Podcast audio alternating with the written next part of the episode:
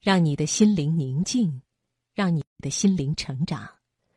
欢迎听众朋友继续收听中央人民广播电台经济之声财经夜读节目，我是刘静。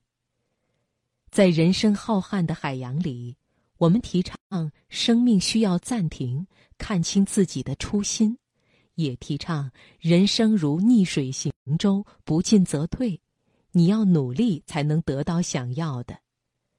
怎么度过人生才是对的？怎么去做才能少一点焦虑，多一点平静的快乐呢？今晚的职场分享，请你听叶奔的文章，耐心点好吗？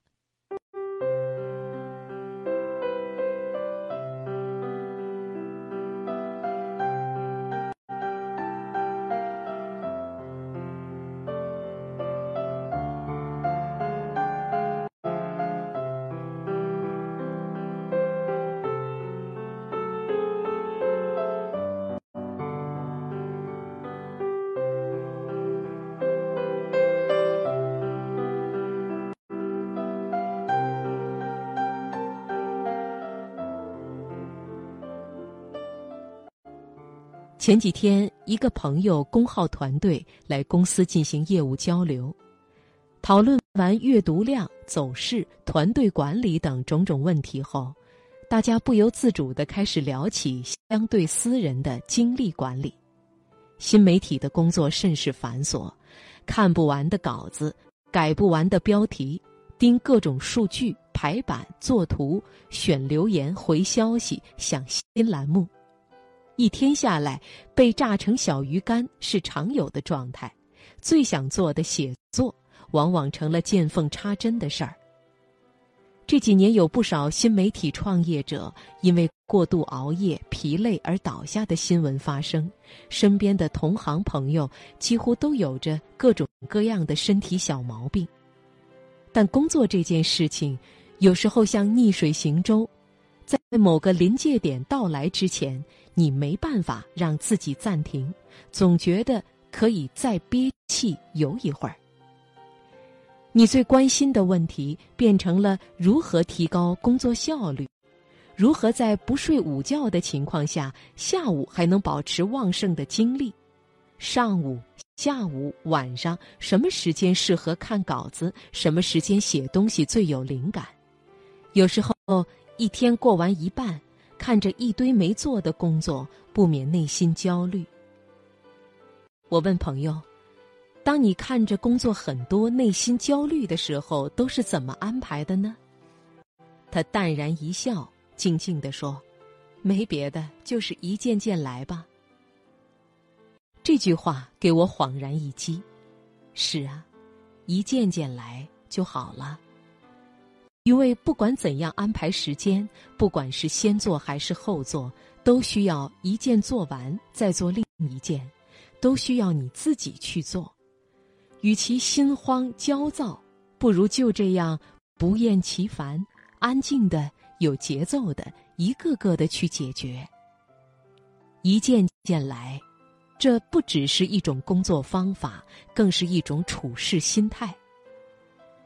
扎克也曾说过类似的话。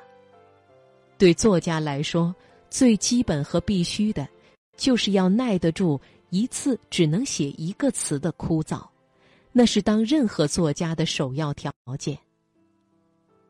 耐住性子，一个字一个字的写，直到达到所需要的长度。一旦你习惯了，写起来就会毫无困难。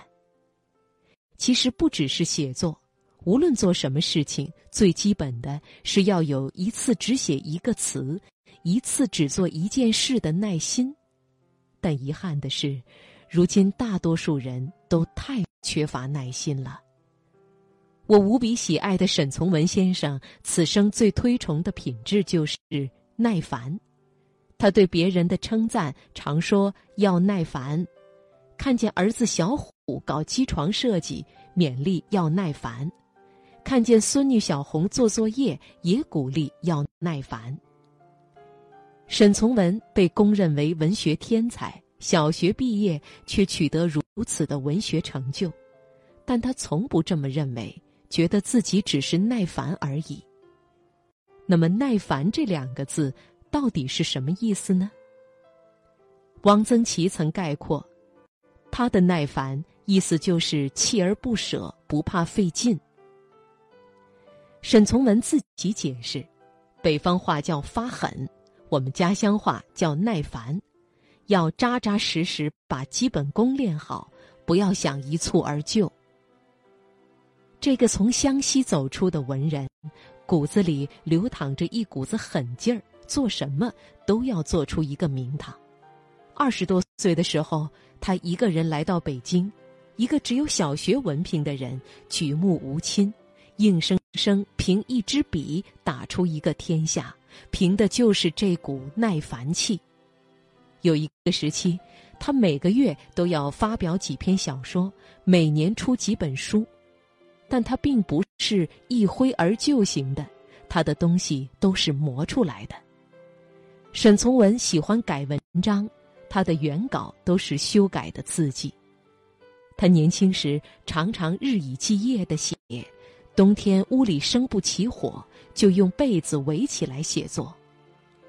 王曾祺初到上海找不到工作，意志消沉，沈从文写信把他教训了一顿。为了一时的困难，就这样哭哭啼啼的，真是没出息。你手中有一支笔，怕什么？一个只读过小学的人，竟成了大作家，而且积累了那么多的学问，真是一个奇迹。沈从文次子沈虎厨有一次接受采访，说父亲不像今天很多父母对子女那么细致，而似乎只教他学习的态度。父亲对我说的最多的一个词是“耐烦”，意思是要非常有耐心和韧性的去做一项喜爱的工作。道理简单，做到很难。你要和急躁做抗争，在忙碌的工作和生活中能静下心来；要和浮躁做斗争，在现今迷茫和许多诱惑中，能专一、专心、镇定。遇小事耐烦点，一件件去做，做到不出错、有条理的完成；遇大事能不急不躁，看清现实，冷静思考，找出解决之道。若遇棘手之际，需从耐烦二字痛下功夫。人生不如意事常有八九。怨天尤人不是办法，只有摒除烦恼，直面现实，冷静思考，才能找出解决之道。所以，当你焦虑、烦躁、忙乱的时候，请时常对自己说一句：“没关系，一件件来。”对人生，我们都耐烦点，好吗？